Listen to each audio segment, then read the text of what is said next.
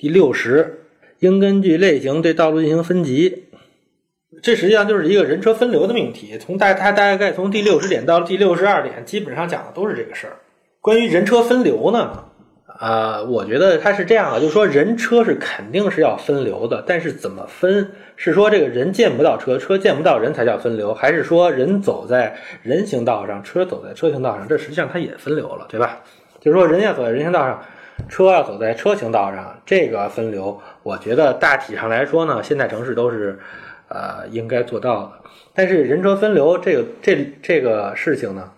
对于那些城市活力特别差的地方来说呢，是非常危险的。就说如如果是在王府井，人车分流是是好的；如果在三里屯人车分流是好的。但是如果在一个我们做的一个郊区大盘里，你如果搞人车分流的话，那你有可能最后就是把一个城市活力分散，使得你呢，你在不管是你的人行道还是车行道，它上面的这个交通流呢都没有达到一个能够维持你这这个城市这个街道活力和商业生存的这样的一个呃边界，就是你都没有越都都迈不到迈过这道坎儿，所以有，所以亚历山亚历山大他在呃他那个书里面就是说，他用了一个很诗意的语言，他说只有在人和车遇到的时候，生活才发生了，啊，他他但是他这句话是。我认为是一个很文文小的一个语言啊，我觉得没没什么太大的意思。但是呢，我认为它的背后的意思就是说呢，在郊区大盘，在这种人口密度不太大的地方，或者是一个在一个新项目里面的话呢，人车分流是比较危险的啊，它有可能会把你本来还可以的一个空间给搞得比较的糟糕啊。有同学说，这个借着美学的名义，在历史性的地区建造旧形制的新建筑，这种做法有百害而无一利。应该及时制制止，是吧？他他这个是一个纯文纯粹文保的一个主张，所以我我觉得我就不分析这个了。这个实际上跟城市规划，我觉得属于是一个颗粒度更细的一个问题，是吧？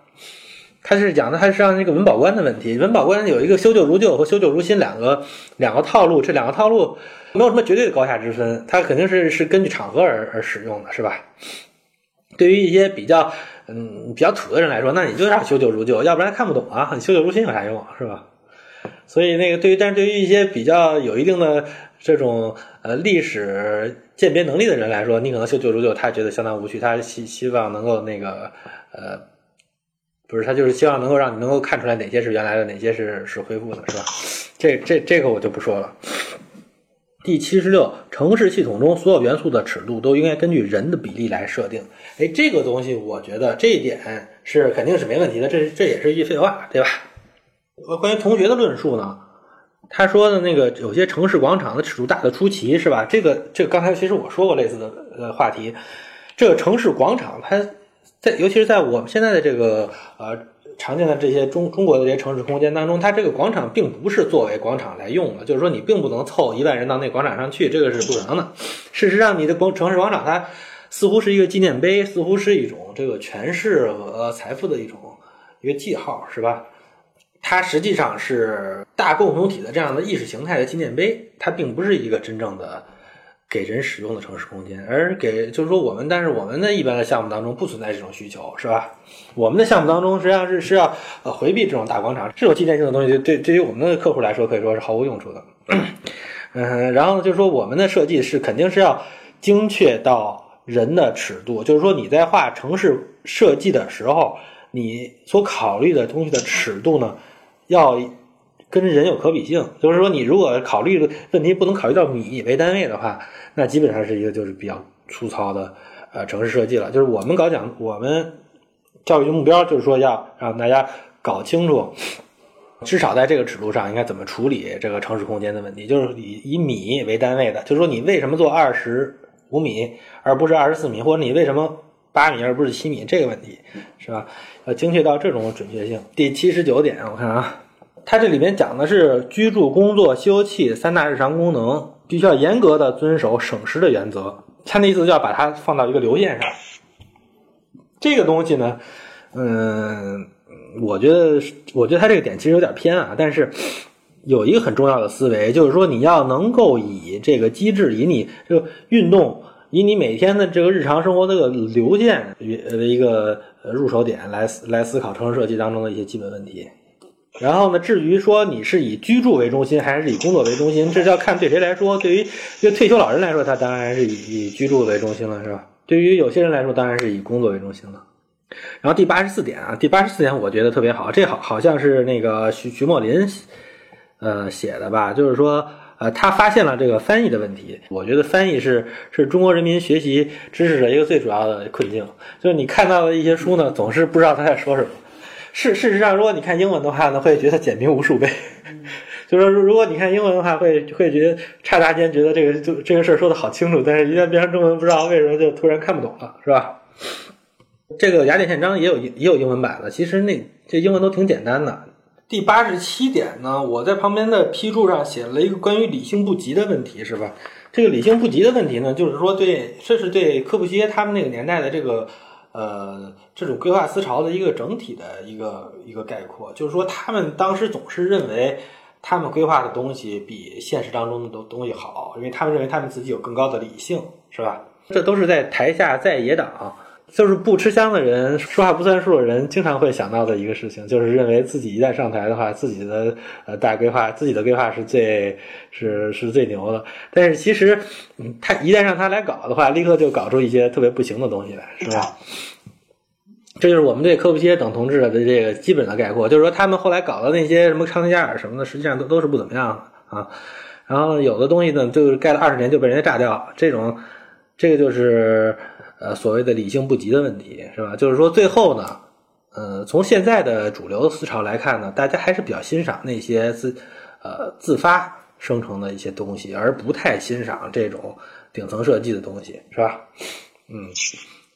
第九十三呢，科布西耶说呢，他认为城市里面的一个很大的问题呢，就是土地产权支离破碎，是吧？他认为呢，因为因为土地产权支离破碎呢，因为这么大一块地里面有五百个主，所以呢，他认为这样对他的这个大规划，这个呃一张蓝图画到底是非常不利的。他认为他他这个想干的这些活呢，这些人都不同意，他去协调的成本非常非常高，所以呢，他认为这些东西这个状况是是非常糟糕，他要把这个土地权益给整理起来。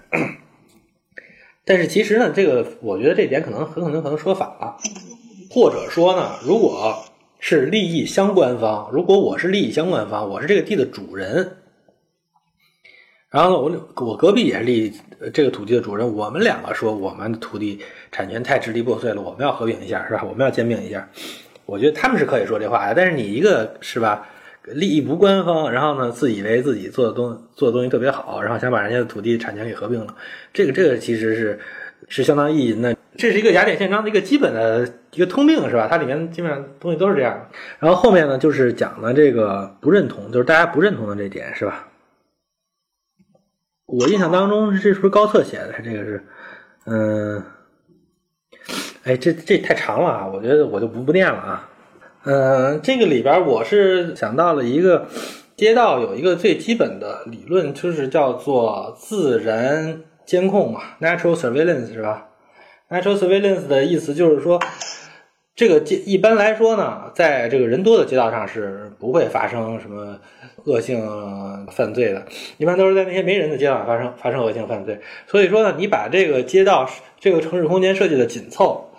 能够让它上面有一些相对来说比较活跃的二十四小时的这种活动，然后呢，一般来说呢，就是它能够亮着灯，然后旁边有一些邻居的话呢，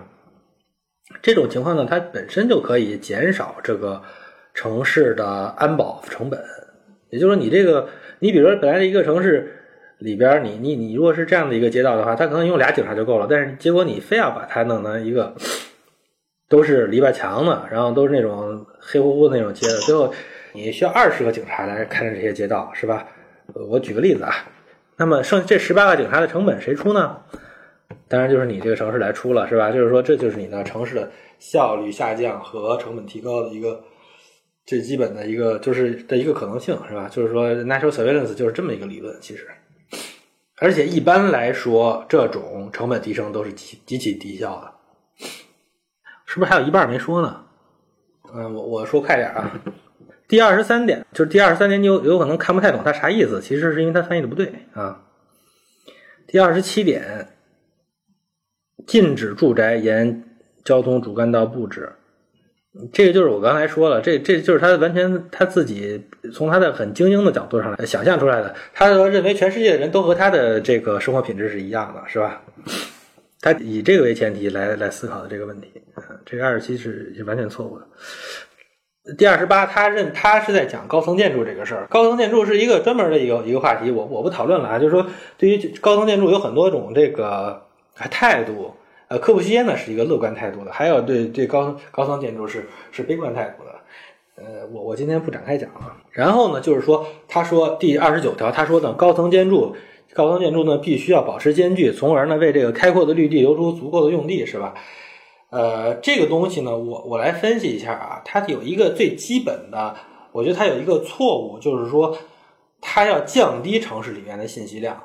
在他想象当中的这个城市是一片绿绿的，然后它里面影影绰绰几个高楼，然后呃就有几条大街，街上有一些你看不出来是谁的车，是吧？就呜呜呜一堆车在那。在他心中的理想城市是这样的，就有点像呃亦庄或者是什么，或者是什么北京路那种那种大概长那样的一个环境，是吧？其实呢，这是对大家的时间和精力的这种一种浪费，因为这个人在城市当中生活呢，他最好效率最高的就是说他在。运动的过程当中能够接触到比较大的信息量，嗯，这样的话是可以刺激交易，呃，能够收集到足够的信息，其实是很重要的。一个好的商业街呢，它应该有一个好像一个全面屏的这样的一个，就是手机全面屏的这么一个效果。你你走在这条街上，应该能够看到很多的信息，包括它的，包括它的商品，是吧？包括这里面的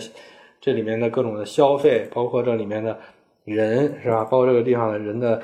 呃阶层属性。等等吧，就是说你你是应该能够得到很丰富的信息的，而不是一个你走在那儿就看到一堆绿地，然后啥信息都没有，两眼一抹黑往前走，就这这种是，这基本上是他的呃一以贯之绿地崇拜论的一个结果，是吧？第第三十二点就是和就刚才说过了，就是说关于绿地应该怎么分布的这个问题，是吧？第四十六点呢是，呃，另外一个就是关于这个多多中心的一个这么一个问题，多中心。